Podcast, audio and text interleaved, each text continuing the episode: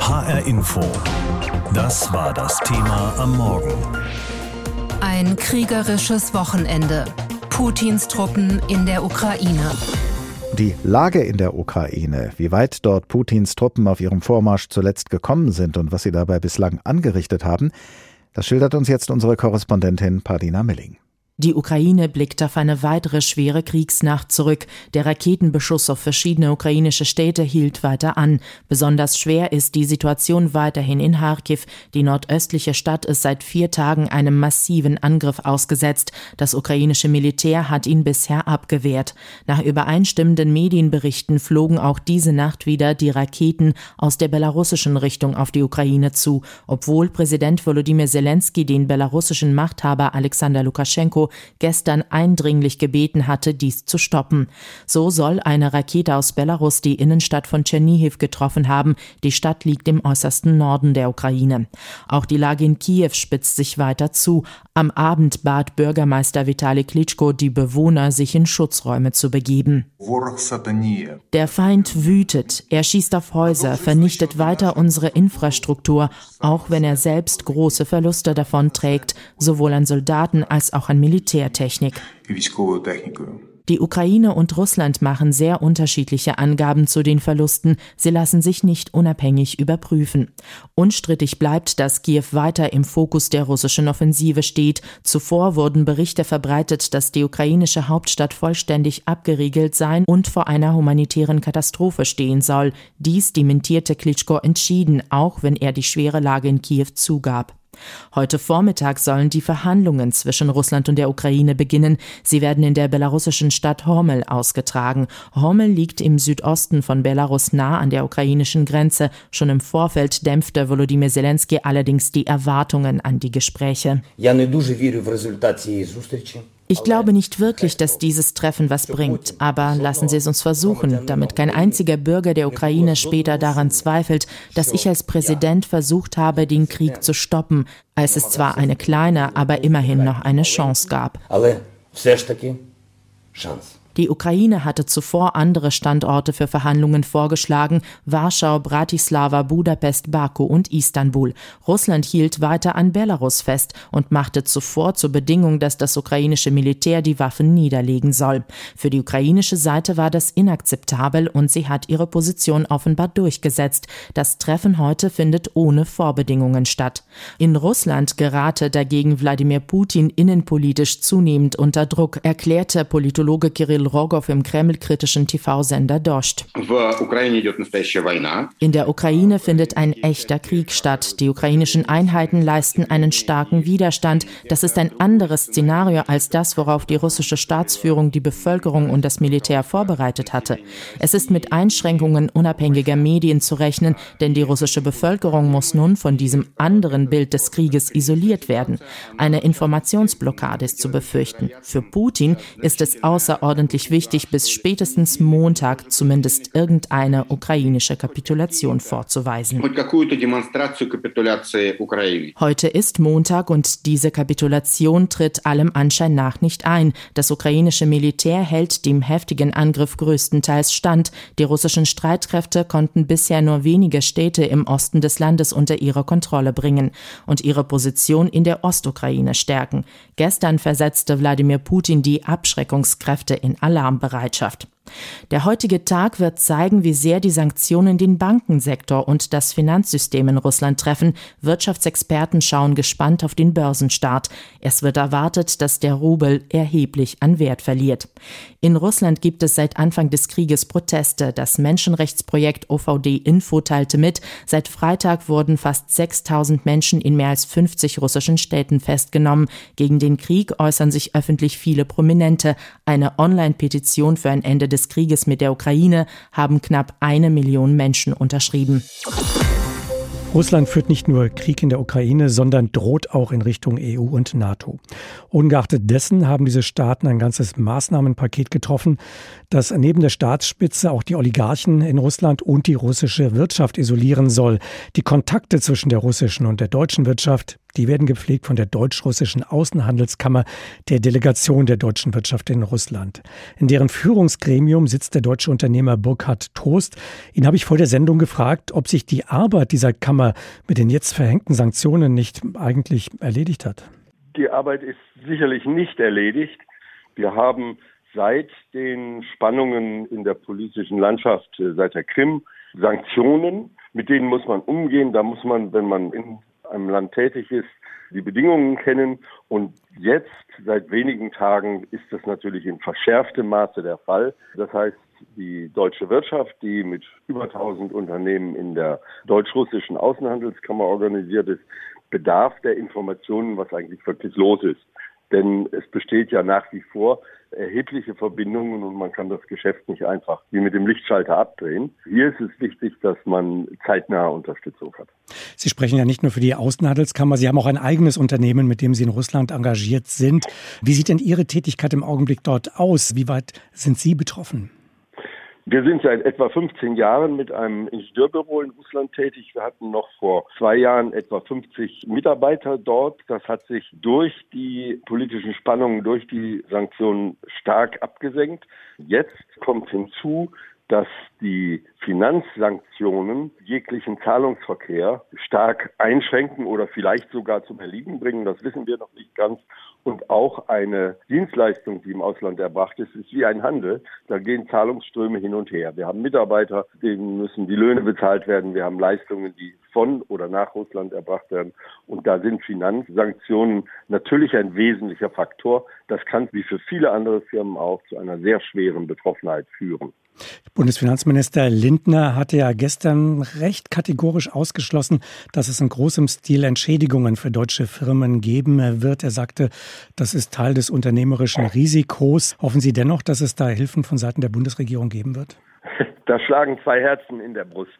Herr Lindner hat recht, wenn er sagt, es ist Teil des unternehmerischen Risikos. Niemand zwingt uns im Ausland tätig zu sein. Wir haben im Laufe der Zeit, wie viele andere deutsche Unternehmen auch, stark eine russische Mitarbeiterschaft aufgebaut. Wir schätzen die sehr, aber wir sehen auch das Risiko für Kapitalströme, für das Tätigwerden und damit muss man rechnen. Auf der anderen Seite das völkerrechtswidrige Vorgehen, was wir im Moment von Russland in einem Maße sehen und beobachten, das missbilligen wir außerordentlich. Darüber können wir nicht zur Tagesordnung hinweggehen. Also wir sind unternehmerisch letztlich wie viele andere Unternehmen gezwungen, die Situation zu beobachten und für uns Entscheidungen zu treffen. Als erstes können wir nicht auf deutsche Subventionen für unsere Tätigkeit im Ausland setzen. Das ist auch ein unternehmerisches Prinzip, unternehmerische Verantwortung, der wir auf der einen Seite gerecht werden müssen. Wäre es in Deutschland und rein von deutschen Verhältnissen abhängig, sehen die Situationen anders aus, wie wir es in Corona-Zeiten erlebt haben. Aber das hier ist nicht im eigenen Land. Herr Toast, Sanktionen sind nichts Neues für Russland. Wie weit kann sich die russische Wirtschaft anpassen? Die russische Wirtschaft ist schon sehr anpassungsfähig und ich möchte sagen sehr leidensfähig. Aber sie ist nach wie vor, wie seit 10, 15 Jahren, trotz anderer politischer Zielsetzungen und Verlautbarungen in der Innovationskraft, in der technischen Ausrüstung sehr abhängig von westlicher Zusammenarbeit. Also da geht es um Maschinen, da geht es um Innovationen, um Entwicklungen. Selbst das Bauen von Autos ist mittlerweile in Russland sehr stark westlich geprägt und westliches Know-how drin, aber die eigene Innovationskraft ist nicht so stark. Das heißt, die russische Wirtschaft wird unter einer Isolation, die zwangsläufig eintritt durch Finanzsanktionen und andere, schon sehr leiden. Aber man ist solch ein Leiden, sage ich mal, gewohnt. Was sagen Ihre russischen Geschäftspartner zu dieser Entwicklung, zum Krieg und zu den folgenden Sanktionen? Hört man da etwas? Wir haben mehr internationale Geschäftspartner in Russland, aber in der deutsch-russischen Außenhandelskammer sind ja auch russische Firmen vertreten. Da man sehr wirtschaftlich orientiert ist, lehnen auch die russischen Vertreter kriegerische Auseinandersetzungen, Übergriffe, wie wir sie haben, ab. Aber auch die russischen Medien, die russische Propaganda, die russische Politik stellt Dinge natürlich anders dar, als wir sie gewohnt sind. Und da ist das auch so etwas zwiespältig. Wenn ich mit den russischen Mitarbeitern unseres Unternehmens spreche, meist eine Generation zwischen 30 und Mitte 30, gut ausgebildet, dann ist das in der Regel verständnislos, aber man fühlt sich eben doch russisch und hat eine gewisse emotionale Beziehung zu diesen Dingen, aber rational eigentlich nicht. Man will keinen Krieg, man blickt nach Europa, man war froh, bei einer europäischen, hier einer deutschen Firma tätig zu sein, aber da ist eine Spannung in diesem Verhältnis. Herr Trustmann hat ja immer die Hoffnung gehabt, wenn viel gehandelt wird, wenn die Wirtschaftsbeziehungen enger werden, dann werden auch die politischen, die gesellschaftlichen Bindungen enger. Dieses berühmte Stichwort Wandel durch Handel. Ist das Konzept gescheitert? Wir haben so von 2010 bis 2018 sehr große Fortschritte mit diesem Konzept beobachten können. Und das wurde auch von russischer Seite in der Bevölkerung, im Geschäftsleben spürbar verändert. Es hat ja auch einen sehr großen Aufschwung in Russland gegeben. Wenn dann aber so völlig andere politische Leitlinien die Politik bestimmen, dann kann dieses empfindliche Konzept Wandel durch Handel keine Fortschritte mehr bringen dieses Konzept kann leicht gestört werden durch so solche politischen Ausfälligkeiten, wie wir sie im Moment erleben. Da gehen viele Fortschritte dahin. Wer leidet, ist eine Bevölkerung, ist eine immer besser ausgebildete Mittelschicht, ist eine junge Generation. Aber man muss zugeben, Wandel durch Handel funktioniert nur in politisch stabilen, verlässlichen Umgebungsbedingungen. HR Info. Das war das Thema am Morgen. Ein kriegerisches Wochenende. Putins Truppen in der Ukraine. Auf den Krieg Russlands gegen die Ukraine schauen viele Menschen hier bei uns in Hessen, auch deshalb, weil sie sich dem einen oder dem anderen dieser beiden Länder besonders verbunden fühlen, ihnen besonders verbunden sind. Denn hier bei uns in Hessen leben Menschen sowohl aus Russland als auch aus der Ukraine. Und sie machen sich jetzt Sorgen um Verwandte und Freunde. Unsere Reporterin Jutta Nieswand hat mit einigen von ihnen gesprochen.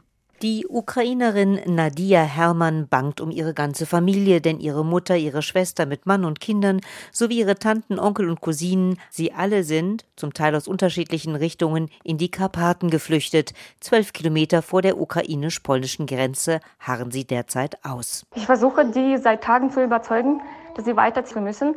Die haben Angst. Ähm, erstmal sehr lange Schlange an der Grenze, egal welche.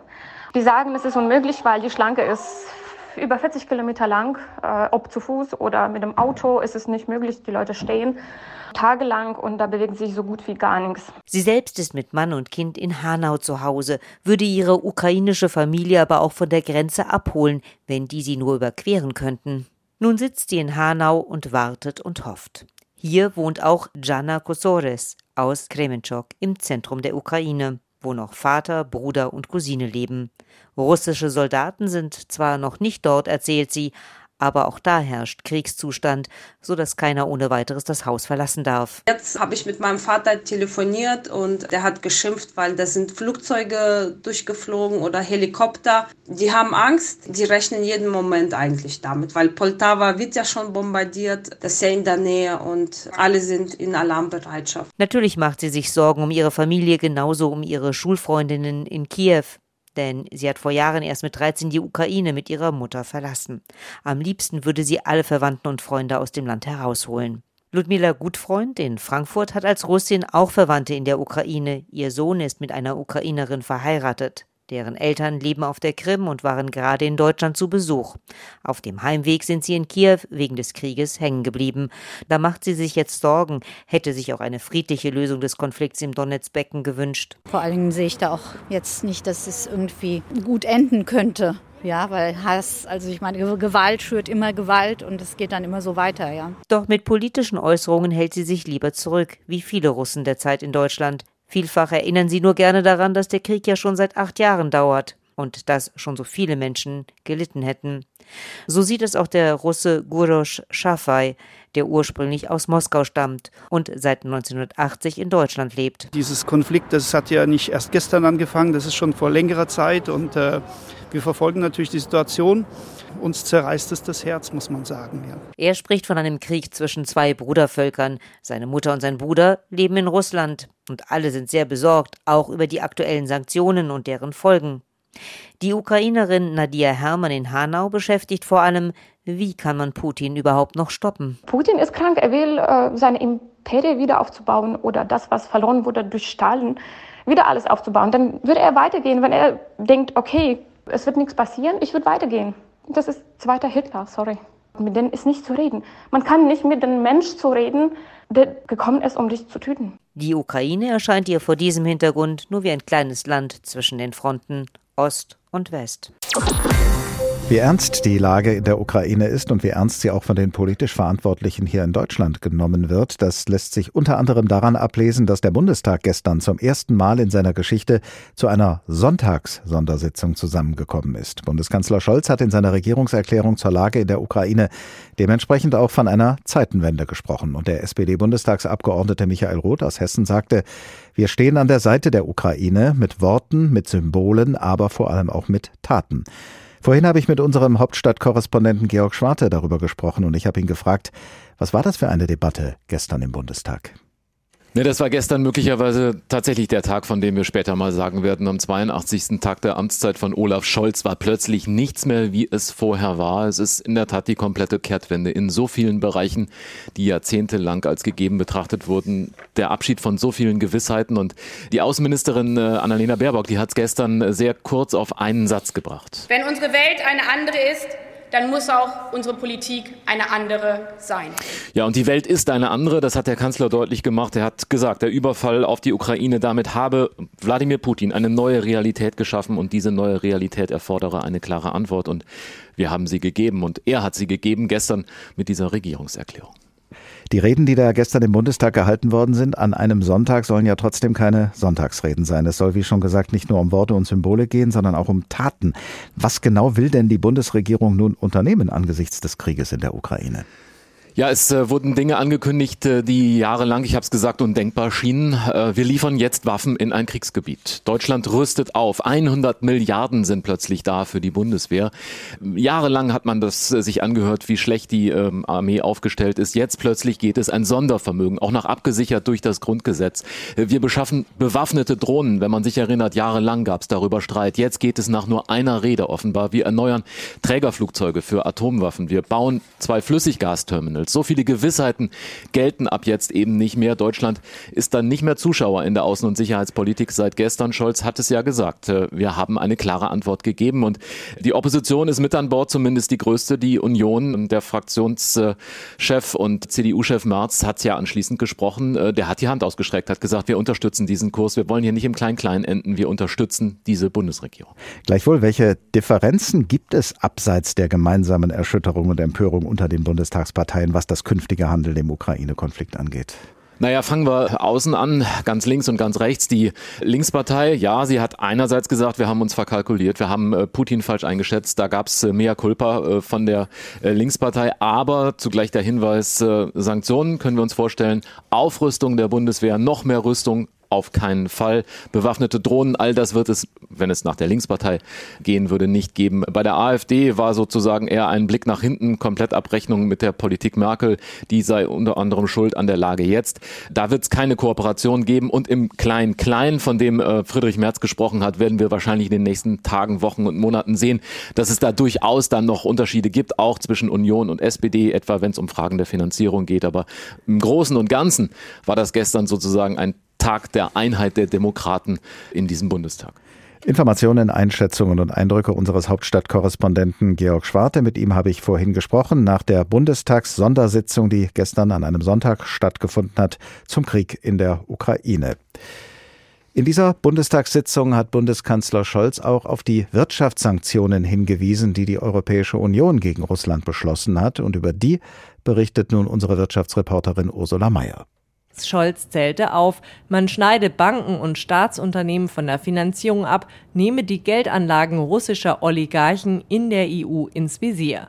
Und wir schließen wichtige russische Banken vom Bankenkommunikationsnetz SWIFT aus. Darauf haben wir uns gestern mit dem Staats- und Regierungschef des wirtschaftlich stärksten Demokratien der EU verständigt. Speziell dafür gab es viel Beifall. Dabei hatten Deutschland und andere EU-Staaten zunächst gezögert, dann aber wohl auf internationalen Druck hin nachgegeben. Das Ganze gilt als schärfste Waffe der EU, stellt SWIFT doch die technische Infrastruktur zur Verfügung, damit Finanzinstitute über Landesgrenzen hinweg sicher kommunizieren können. Ohne dieses Netzwerk werden internationale Finanzgeschäfte deutlich aufwendiger. Es ist also ein außergewöhnlicher Schritt, den Bundesbankpräsident Joachim Nagel begrüßt und selbst unterstützt. Das sind Maßnahmen, die auf alle Fälle beißen. Das sind die stärksten Maßnahmen, die ich so kenne, die jemals international ergriffen wurden und die werden ihre Wirkung nicht verfehlen. Welche russischen Finanzinstitute aus SWIFT ausgeschlossen werden sollen, ist noch unklar. Es sollen aber wohl nicht alle sein, damit Deutschland Gas und Kohle, die aus Russland geliefert werden, weiterhin bezahlen kann. Bundesaußenministerin Annalena Baerbock formulierte es in ihrer Rede vor dem Bundestag so. Deswegen haben wir SWIFT so angelegt, dass sie das System Putin treffen und nicht als Bumerang auf uns zurückkommen. Trotzdem rechnet auch Baerbock mit Kollateralschäden, nämlich dass Gas noch teurer werden könnte, als es sowieso schon ist. In Hessen stiegen die Preise innerhalb der letzten zwölf Monate um ganze 77 Prozent. Viele befürchten zudem, der deutsch-russische Handel könnte zum Erliegen kommen. Sollten deutsche Firmen durch die Sanktionen betroffen sein, hat ihnen die Bundesregierung allerdings Hilfen zugesichert. Der Ukraine-Krieg hat nicht nur Auswirkungen auf den Finanzsektor, sondern auch auf den Flugverkehr. Deutschland hat seinen Luftraum für russische Flieger gesperrt und auf der anderen Seite meidet die Fluggesellschaft Lufthansa wiederum den russischen Luftraum und strickt ihre Flugpläne um. Das betrifft die nächsten sieben Tage. Am Frankfurter Flughafen stranden deshalb vereinzelt Fluggäste, Geschäftsreisende und Urlauber wie diese Frau. Wir waren in Slowenien, um mit der Familie Ski zu fahren. Wir kommen aus Moskau. Eines Morgens wurden wir wach mit diesen verrückten Nachrichten. Wir waren sehr beschämt und verängstigt. Wir können es nicht glauben. Mehrere unserer Flüge wurden gestrichen. Wie die Familie nach Hause kommt, weiß sie noch nicht. Das Auswärtige Amt rät von Reisen nach Russland mittlerweile auch ab. Und wenn Reisende nach China, Japan oder Korea möchten, müssen sie teils große Umwege in Kauf nehmen. HR Info. Das war das Thema am Morgen.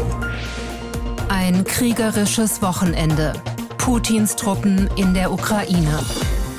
Flüchtlinge aufnehmen, die Ukraine mit Waffen unterstützen und Sanktionen gegen Russland verhängen, alles Reaktionen auf den Krieg in der Ukraine.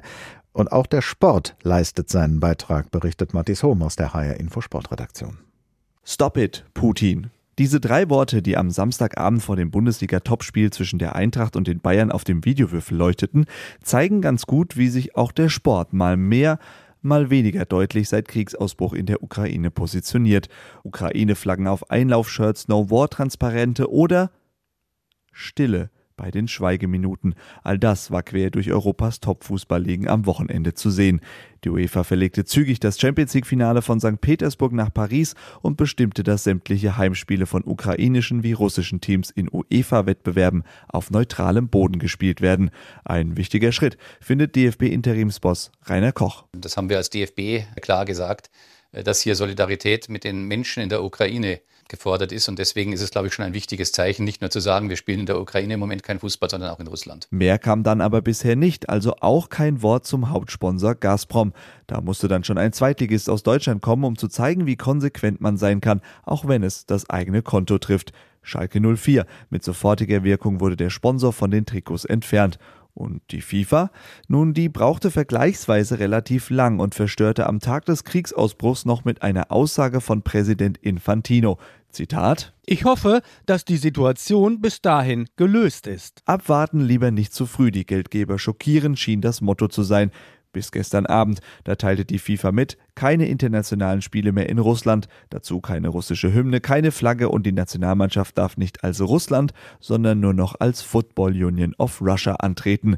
Damit orientiert sich die FIFA an den Empfehlungen des Internationalen Olympischen Komitees, die laut Thomas Weikert, Präsident des Deutschen Olympischen Sportbundes, klar formuliert sind. Wir fordern Russland auf, die kriegerischen Handlungen einzustellen und empfehlen unseren Mitgliedsorganisationen die Teilnahme an Wettkämpfen und Trainingsmaßnahmen in Russland und in den Krisengebieten auszusetzen. Und nicht nur die Nationalverbände, sondern auch die Verbände der einzelnen Sportarten reagieren. Der Internationale Skiverband, der Biathlon-Weltverband und der Internationale Turnerbund haben exakt diese Sanktionen umgesetzt. Keine russische Flagge, keine Hymne und keine Weltcups mehr in Russland. Für Polens Ausnahmefußballer Robert Lewandowski geht das noch nicht weit genug. In den Playoffs der WM-Qualifikation müsste Polen gegen Russland ran stand jetzt immerhin auf neutralem Boden. Für Lewandowski trotzdem undenkbar, wie er via Twitter mitteilte. Ich kann mir nicht vorstellen, ein Spiel gegen das russische Nationalteam in einer Situation zu spielen, in der die bewaffnete Aggression in der Ukraine weitergeht. Der polnische Verband will die Spiele boykottieren. Ende noch offen. Im Global Player Formel 1 war Sebastian Vettel einer der ersten, der auf ein Rennen in Russland so gar keine Lust hatte und ließ mitteilen: Meine Meinung ist, dass ich dort nicht hin sollte und ich werde es auch nicht. Ich finde es falsch, in diesem Land zu fahren. Meine Entscheidung steht fest. Mittlerweile ist klar, es gibt gar kein Rennen in Russland. Es wurde aus dem Kalender gestrichen. Genauso das Auto von Mick Schumacher allerdings nicht raus, sondern neu gestrichen. Bisher fuhr der Haas-Renner in den Farben der russischen Flagge wegen des Hauptsponsors Ural Kali. Das ist Vergangenheit. Der Sponsor ist trotz aller finanziellen Einbußen vom Flitzer komplett verschwunden. Die Ukraine grenzt nicht nur an Russland und an Belarus, sondern im Westen auch an mehrere EU-Staaten. Das ist ein Glück für alle, die jetzt vor dem Krieg in der Ukraine fliehen. Denn sie können Zuflucht finden in Polen, der Slowakei, Rumänien und Ungarn. Unser Südosteuropa-Korrespondent Wolfgang Fichtel ist für uns in Ungarn an der Grenze zur Ukraine und hat die Ankunft vieler Flüchtlinge beobachtet, die es mit dem Zug über die Grenze geschafft haben. Vorhin habe ich mit ihm gesprochen und ich habe ihn gefragt, wie sind denn die Menschen bei ihrer Ankunft empfangen worden? Ausgesprochen freundlich, herzlich würde ich sagen, sowohl am Bahnhof in Sahoin als auch am Autoübergang in Birek Schurei, wo wir auch waren. Die Menschen sind freundlich empfangen worden, Helferinnen stehen an der Grenze mit Mandarinen, Bananen, mit Obst, mit Süßigkeiten für die Kinder. Man muss wissen, es sind äh, Nachbarn, die da kommen, es sind äh, überwiegend äh, Menschen von der ungarischstämmigen Minderheit im Grenzgebiet der Ukraine. Die sprechen auch die Sprache, die haben vielfach Anlaufpunkte, Verwandte, Freunde, wo sie bleiben können können. Äh, sie werden auch von der Polizei freundlicher empfangen. Wenn Mütter mit Kindern aus den Zügen steigen, kommen die Polizisten, begleiten sie und tragen ihr Gepäck. Das sieht man selten. Was berichten denn die ukrainischen Flüchtlinge in Ungarn über die Ereignisse in der Ukraine und über ihre Flucht? Die knapp 80.000, die nach Ungarn gekommen sind, sind vor allem aus dem Grenzgebiet, wo es noch keine Kampfhandlungen gibt. Sie haben aber Freunde, oft äh, Bekannte in Kiew, die dort berichten eben von Detonationen, von Einschlägen, von Kampfhandlungen. Die hierher kommen, haben vor allem Angst, dass es bei ihnen auch bald so weit kommen könnte. Äh, und sie berichten davon, wir sehen äh, Mütter, Kinder, wir sehen Omas und Opas, wir sehen keine Männer im Alter zwischen 18 und 60. Sie berichten auch, dass äh, ukrainische Offiziere dann Männer in diesem Alter nicht weiterfahren lassen auf der anderen Seite der Grenze. Deshalb ist die Verzweiflung da sehr groß. Ungarn hatte ja zuletzt weniger Erfahrungen mit Flüchtlingen gemacht als andere EU-Staaten, weil die ungarische Regierung unter Ministerpräsident Viktor Orban es immer wieder abgelehnt hatte, Flüchtlinge zum Beispiel aus dem Nahen und Mittleren Osten aufzunehmen. Jetzt kommen Flüchtlinge von direkt nebenan aus der Ukraine. Wie viel Aufnahmebereitschaft zeigt die Regierung diesmal? Demonstrativ große Aufnahmebereitschaft. Äh, es gab gestern eine Fernsehansprache des äh, Premierministers Viktor Orban. Er hat die Berichterstattung der ARD gehört und äh, sich, glaube ich, auch beschwert, wenn ich das richtig verstanden habe, weil er sagte, wir zeigen jetzt unser schöneres oder besseres Gesicht. Das hat er auch bei einem demonstrativen Besuch an der Grenze gestern gesagt. Er spricht von ungarisch-ukrainischer Freundschaft. Er sagt, Freunde warten hier auf euch, auf die Flüchtenden. die Ukraine mag das mit der Freundschaft in der Vergangenheit Vergangenheit etwas anders sehen, aber Orban ist im Wahlkampf, muss man wissen. Am 3. April wird gewählt und am Grenzübergang, wo er gestern war, waren wir vorgestern und da waren die Oppositionspolitiker, also war das wohl ein demonstrativer Akt. Ist Ungarn denn in der Lage, sich um die vielen Flüchtlinge zu kümmern, die schon da sind und die vielleicht noch kommen, oder ist damit zu rechnen, dass die Flüchtlinge weiterziehen müssen? Noch ist Ungarn in der Lage, sagt zumindest auch Viktor Orban, sagt aber auch der Bürgermeister von Saarheun, denn äh, solange 80.000 kommen, äh, das äh, Flüchtlingshilfswerk der Vereinten Nationen hat ja vier Millionen hochgerechnet, aber solange es in diesem Rahmen bleibt, äh, geht das, sind die unterzubringen. 100 sind gestrandet in Saarheun, die anderen sind weitergezogen gestern. Das geht. Wenn mehr kommen, wird Ungarn Hilfe brauchen. Wenn mehr kommen, wird es auch so sein, dass viele dann weiterziehen äh, nach Österreich, nach Deutschland, in andere europäische Länder. Ich glaube, dann braucht Ungarn Hilfe. HR Info. Das Thema. Wer es hört, hat mehr zu sagen.